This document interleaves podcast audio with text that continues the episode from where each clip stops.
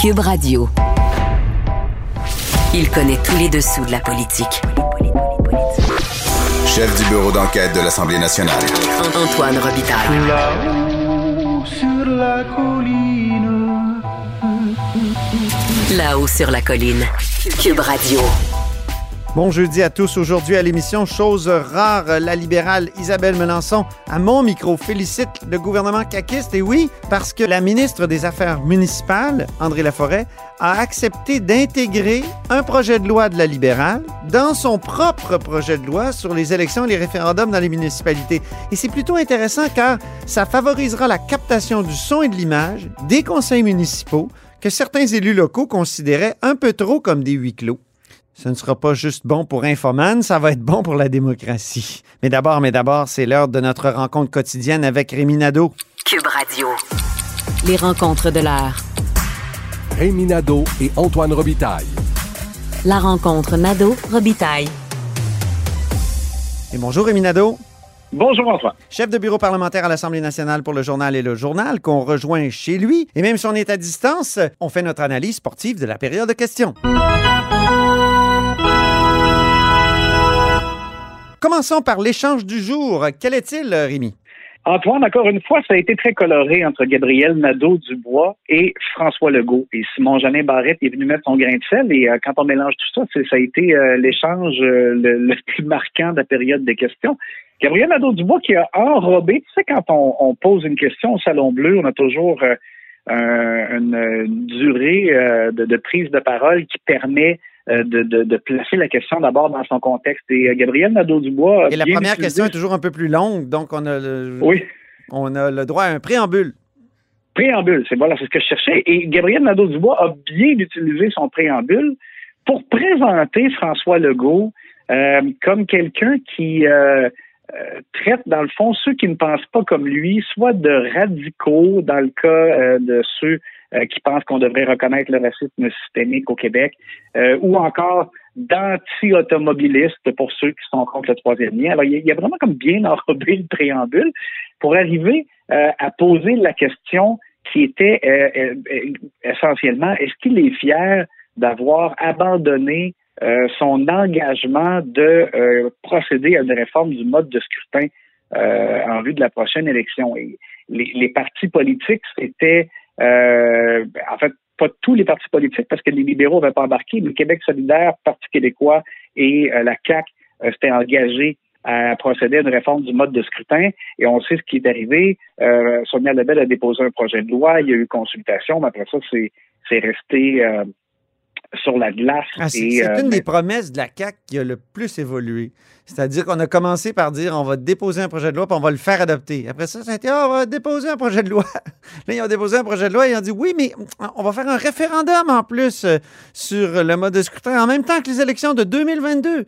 Puis là, finalement, euh, le temps pressait, puis euh, juste avant la pandémie, le directeur général des élections a dit qu'il fallait que le projet de loi 39 soit adopté tout de suite, sinon il n'y aurait pas le temps d'adopter euh, toutes les modifications pour préparer le référendum de 2022. Alors là, on a dit, euh, euh, on repousse, on repousse, puis en avril 2020, ben, M. Legault a dit, il n'y en aura pas de référendum, on repousse ça. Puis là, ben, vu qu'il y a une, comment on appelle ça, une prorogation, tous les projets de loi meurent au feuilleton. On a peur que le projet de loi 39 meure au feuilleton du côté des pro-proportionnels. Hein? Ben oui, c'est ça. Alors, ça, là, Nadeau-Dubois voulait être sûr que le premier ministre était, pouvait affirmer qu'il renonçait à sa promesse. C'est ça qu'il voulait y faire dire.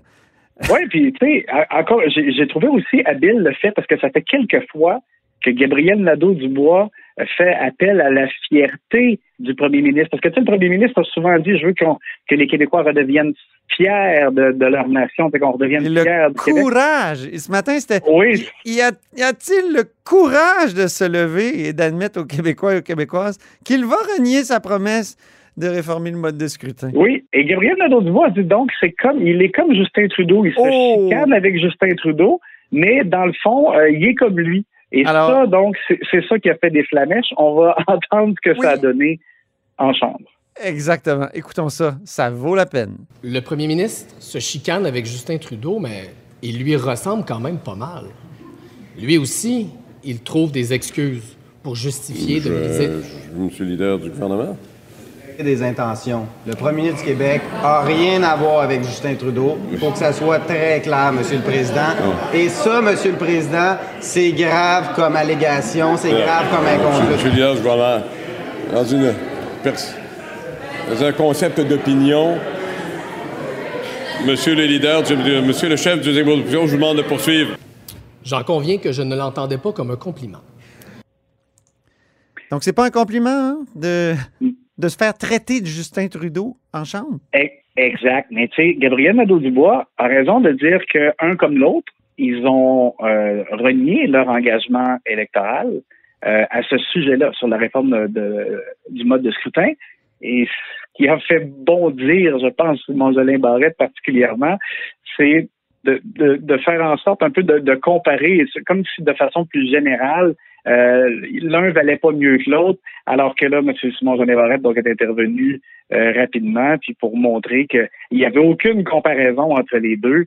Euh, et, il le faisait comme, je pense, j'ai trouvé avec un certain sourire aussi. Je pense qu'il était conscient euh, que c'était que ça devenait un moment cocasse. Mais imagine-toi quand même Justin Trudeau lui-même qui, qui prend connaissance de cet échange-là. Je me demande qu'est-ce qu'il pense de ça, parce que c'est ça fait comme si les caquistes trouvaient ça extrêmement honteux d'être euh, comparé euh, au premier ministre du Canada. Surtout que le premier ministre lui a comme euh, renvoyé le compliment à Gabriel Nadeau-Dubois en lui disant c'est lui qui ressemble à Justin Trudeau quand il dit qu'il veut envahir les compétences des provinces. Oui, c'est ça, exactement. Lui, ça ne dérange pas. Ouais. Nous, ça nous dérange. Écoute, passons au deuxième. Le doute du jour, quel est-il? Le doute du jour, est-ce que Christian Dubé a vraiment voulu favoriser des circonscriptions caquistes euh, en modifiant la recommandation qui lui a été euh, formulée pour l'attribution des médecins de famille dans les régions?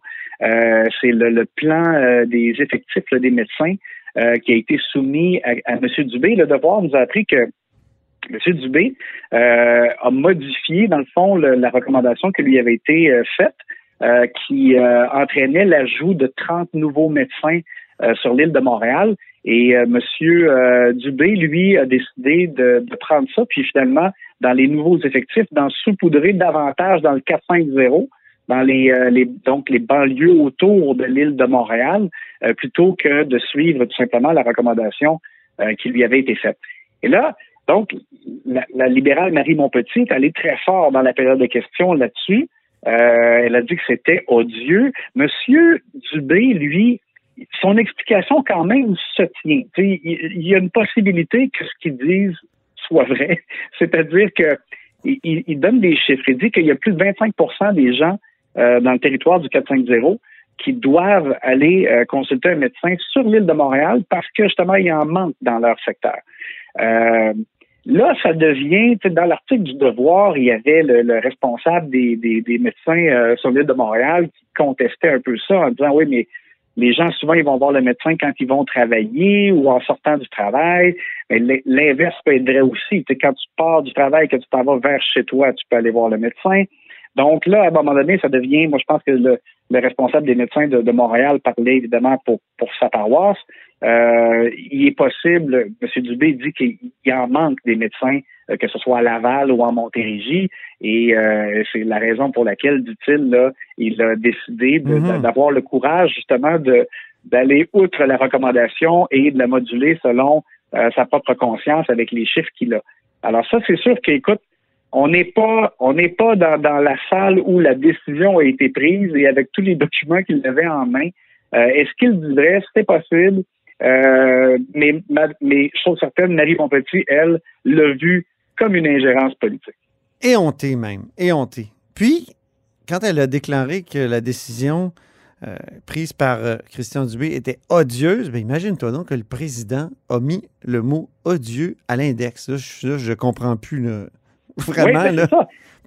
Euh, Donc, le leader euh, de l'opposition officielle s'est levé justement pour dire qu'il n'y avait pas de, de, de, de terme euh, non parlementaire qui avait été utilisé. Euh, c'est ce que Marie Montpetit aussi euh, a soulevé, mais M. Paradis a insisté, a fait retirer le mot. Donc, Marie Montpetit a dit, bon, alors donc j'imagine que ça sera ajouté à, à la liste des mots à l'index. Mais ce qui est drôle, justement, c'est le, je dirais, le François Paradis à géométrie variable parce que hier, on s'étonnait un peu euh, qu'il n'ait pas euh, exigé que Marie Montpetit retire le fait qu'elle avait euh, accusé Christian Dubé de, de, de, j'arrondis, mais comme de, quasiment de conduire les gens vers la mort en créant des, des listes d'attente. C'était pas loin de ça, de ce qu'elle a dit. Exact, c'est ça. En créant des listes d'attente trop longues pour les chirurgiens en oncologie.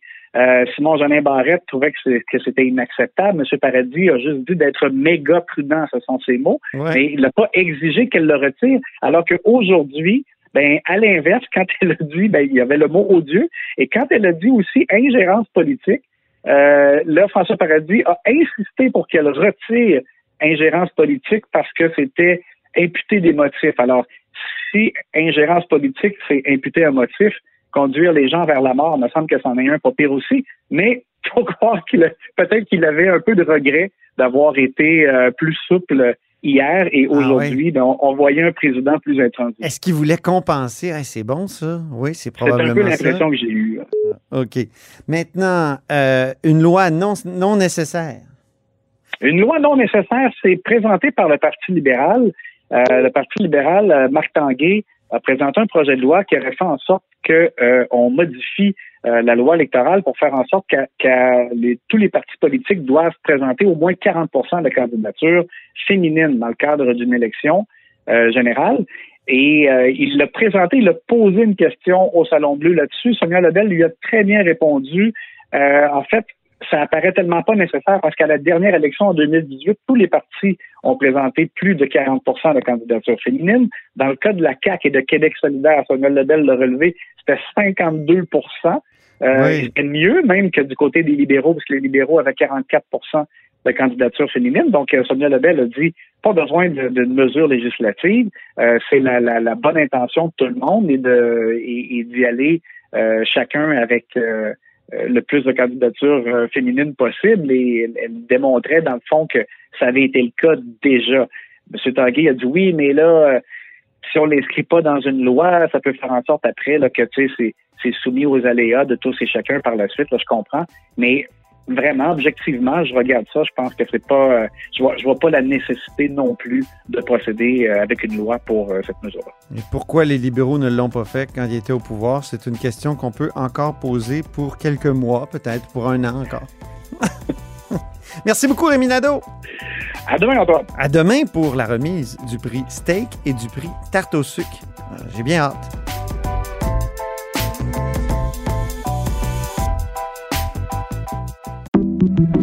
Bonjour, je peux prendre votre commande? Oui, je vous prendrai le sandwich, le délice du Sud. Par contre, j'enlèverai le poulet, l'ananas, les oignons puis le fromage feta. Votre auto, c'est un espace où vous pouvez être vous-même. Euh, donc vous voulez juste le, le pain et la sauce? Oui, monsieur. Elle mérite d'être bien protégée. Et vous méritez d'être bien accompagné. Trouvez la protection la mieux adaptée à votre auto avec Desjardins Assurance et obtenez une soumission en quelques clics sur desjardins.com. Protégez vos dépôts, c'est notre but. La SADC protège vos dépôts dans les institutions fédérales, comme les banques. L'AMF les protège dans les institutions provinciales, comme les caisses. Oh, quel arrêt! Découvrez ce qui est protégé à vos dépôts sont protégés.ca.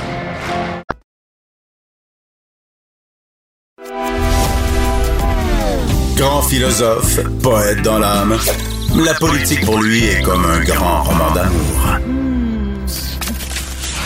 Vous écoutez Antoine Robitaille.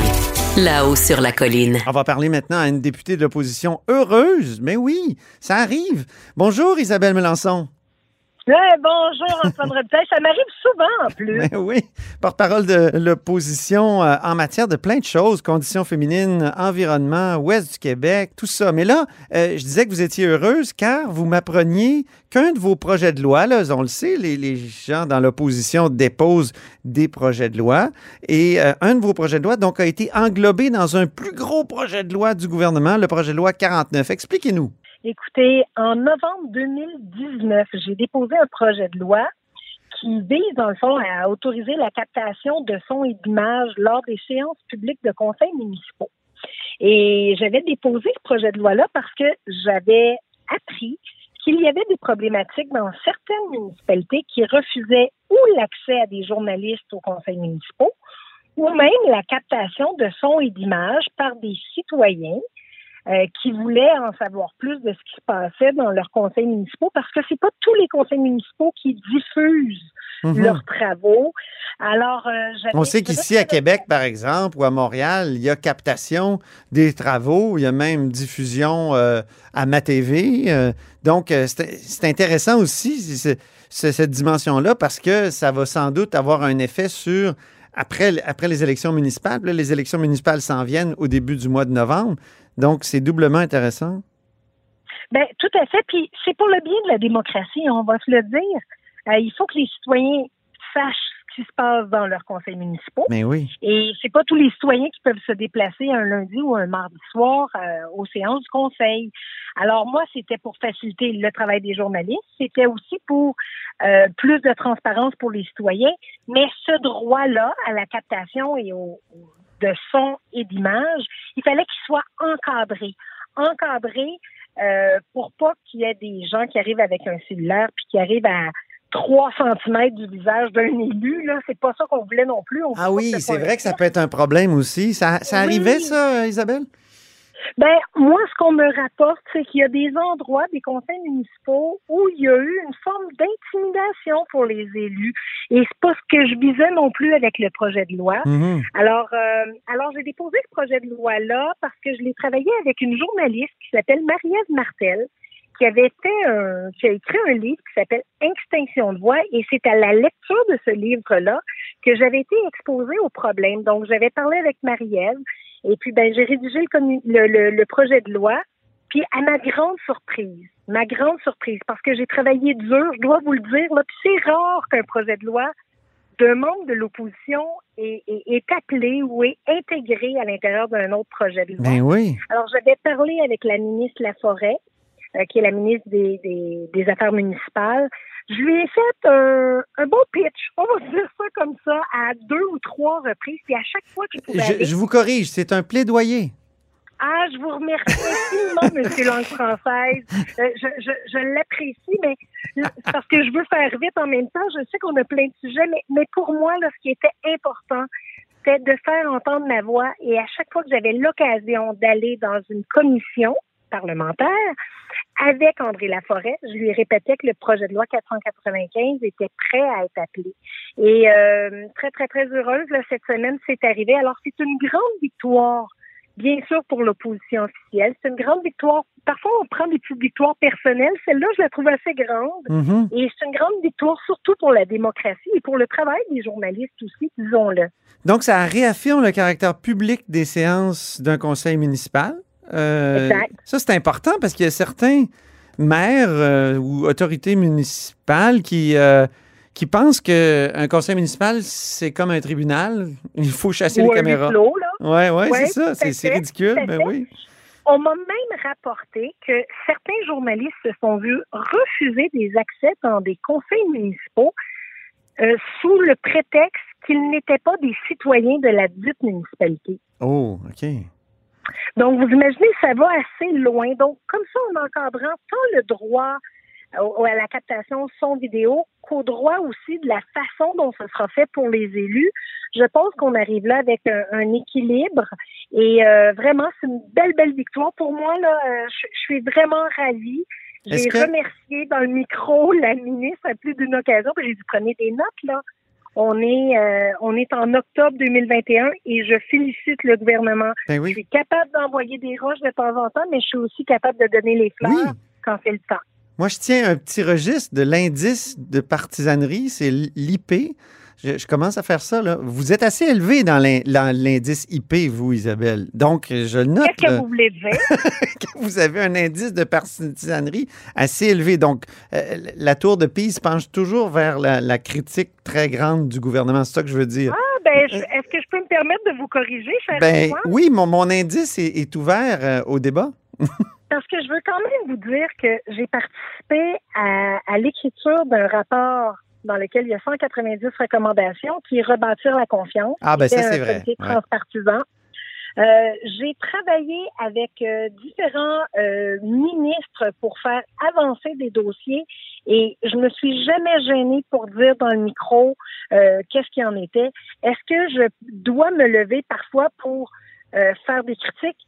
Bien sûr, il y a aussi là une partie de mon travail, mais à chaque fois, Antoine, puis j'aimerais ça que vous puissiez l'entrer dans votre indice, j'ai toujours fait des propositions. OK. Et bien sûr qu'on peut critiquer, mais à partir du moment où on fait des propositions, moi j'appelle ça de la critique constructive et c'est ce que, ce que vous devriez regarder.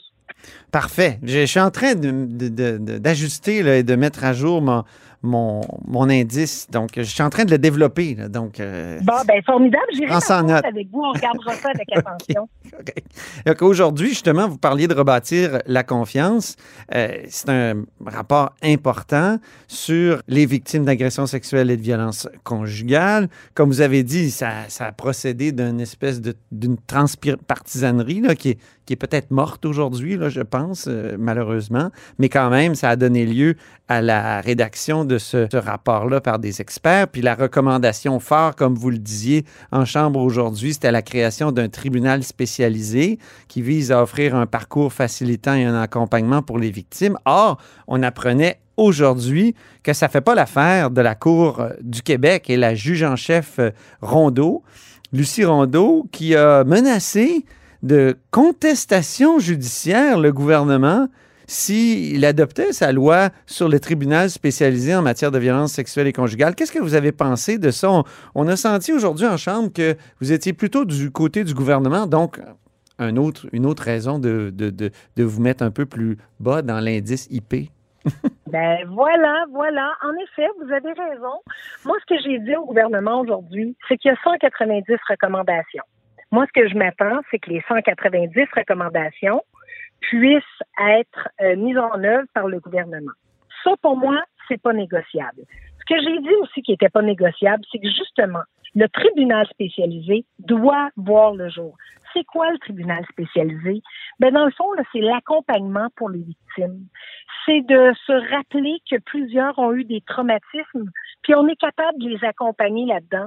C'est de faciliter le parcours, dans le fond, de la victime. C'est à ça que va servir le, tribunal spécialisé. Donc, pour moi, là, c'est non négociable. On a besoin de ce euh, tribunal spécialisé-là, mais on a aussi besoin d'étudier le projet de loi 92 sur le tribunal spécialisé parce que moi, je souhaite pouvoir améliorer le projet de loi qui nous a été déposé par le gouvernement.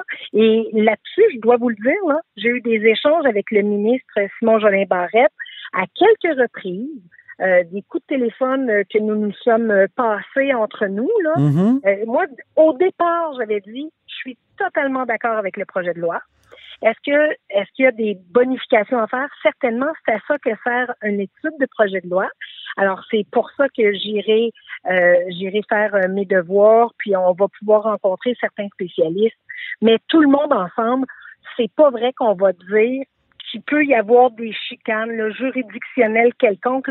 Les victimes ont assez souffert. Moi, je pense aux victimes là-dedans et ce ne sera pas négociable pour le Parti libéral du Québec. On veut ce tribunal-là en place le plus rapidement possible. Mais je vais me faire l'avocat du diable, euh, donc en l'occurrence Lucie Rondeau, euh, qui, qui dit, elle, que en parlant de victimes, euh, en disant que c'est un tribunal sur les agressions sexuelles, sur euh, les violences conjugales, est-ce qu'on ne présume pas de la culpabilité de l'accusé?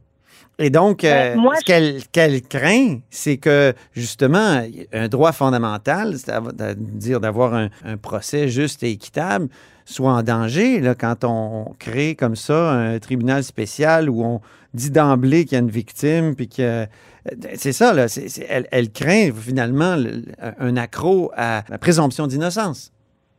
Ben, savez-vous quoi, M. Robitaille? Moi, là-dessus, là, euh, j'avais Elisabeth Corté, qui est l'ancienne juge en chef aussi, euh, qui était sur notre euh, qui était sur notre comité de travail. hein. Oui, oui, Donc, c'est vrai. ben oui. On a écrit rebâtir la confiance et elle a mis la recommandation du tribunal spécialisé. Donc, je pense qu'il y a là une lecture différente d'une personne à une autre. Je pense très sincèrement qu'on doit continuer à aller de l'avant. Puis savez-vous quoi? On ne sera pas la seule juridiction au monde qui aura des tribunaux spécialisés. Mhm. Mais elle a dit que ça Alors, relève moi, pas de la. pas- Mais chez Lucie Ah, Rondeau dit ça relève pas de la mission d'un tribunal de, de, de- de s'occuper en, en amont de la préparation finalement de, de, de la plaignante? Savez-vous, M. Robitaille, combien de pourcentage de femmes font le posent le geste de déposer plainte, d'aller devant les tribunaux? Ça doit être difficile à évaluer là, quand même. C'est terriblement bas. On Mhm. parlait de 5 Mhm. Alors, moi, je veux juste vous rappeler que si vraiment on veut que le système réponde, bien sûr, aux victimes, puis si on veut éviter que les victimes aillent sur les réseaux sociaux, hein, parce que les femmes, là, ont besoin, bien sûr, puis je dis les femmes parce que c'est très largement des femmes, mais les victimes ont besoin, à un moment donné, Mhm. de, de, de, de, de décrier la situation, ben si on les veut dans le réseau, dans, dans pour dire dans le réseau, si on les veut à l'intérieur des tribunaux, là, ben il va falloir faciliter justement le, le parcours des victimes parce Ouais. que c'est pas normal actuellement qu'une femme, par exemple, qui est victime d'un viol, on parle de violence sexuelle, se fasse poser par un policier la question est-ce que tu as aimé ça? Mm. C'est pas normal que la femme ait plusieurs procureurs tout au long du parcours puis qu'elle doive recommencer à chaque fois à raconter son histoire. C'est pas normal que la femme se retrouve face à face avec son agresseur dans le tribunal. Mhm. Non, non, je C'est comprends. ça, un tribunal spécialisé. C'est pour ça que je vais continuer à me battre pour les victimes. Et si la juge en chef Rondeau décide de contester judiciairement, qu'est-ce que vous pensez? Qu'est-ce que, vous pensez Ben, de ça? écoutez, moi, je, je ne suis pas juriste, d'accord? Donc, je ne veux pas présumer de rien. Il y a un ministre de la Justice à qui vous devriez poser la question. Euh, cependant, ce que je peux déjà vous dire, c'est que de notre côté, on va encourager le gouvernement à poursuivre euh, le projet de loi 92 et je serai là pour appuyer, bien sûr, la mise en place de ce tribunal.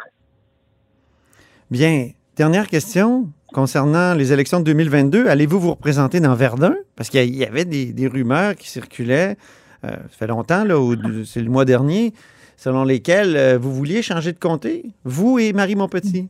Parce que Ben, vous craignez que, que vos comtés soient peut-être submergés par une éventuelle vague caquiste. Ben, merci de poser la question parce que ça me permet de, de remettre les pendules à l'heure. C'est totalement faux. Je ne sais pas d'où ça vient. Je ne sais pas s'il y a certains caquistes qui, qui, qui rêvent de me voir partir parce que justement, je pose des questions. Puis parce que justement, je pense que mes questions euh, sont les bonnes. Euh, je peux vous dire une chose, puis j'invite les citoyens, puis je vous invite à aller voir euh, mes réseaux sociaux. Moi, là, je suis à l'œuvre depuis cinq ans dans le comté de Verdun. L'été passé, là, je l'ai passé sur le terrain encore une fois. J'ai commencé à faire du porte-à-porte. Je suis hyper active dans Verdun. Jamais, jamais je n'ai demandé de changer de circonscription. Au contraire, savez-vous quoi, Monsieur Robitaille? J'ai gagné par près de 4000 voix lors de la dernière élection. Honnêtement, là, ce que je vise, c'est de gagner par plus de 4000 voix à la prochaine. Oh. Et avec euh, tout le travail que j'ai fait sur le terrain, je vous assure que c'est vraiment, vraiment mon objectif. Très bien. Merci beaucoup, Isabelle Melançon. Un grand plaisir. À très, très bientôt. Donc, Isabelle Melançon est députée de Verdun et elle va être candidate dans Verdun en 2022. C'est officiel. Vous l'avez entendu à La Haut sur la Colline. Au revoir. Et c'est ainsi que se termine La Haut sur la Colline en ce jeudi. Merci beaucoup d'avoir été des nôtres. N'hésitez surtout pas à diffuser vos segments préférés sur vos réseaux. Ça, c'est la fonction partage. Et je vous dis à demain vendredi avec la revue de la semaine de Patrick Belrose et les prix steak et tarte au sucre de Rémi Nadeau.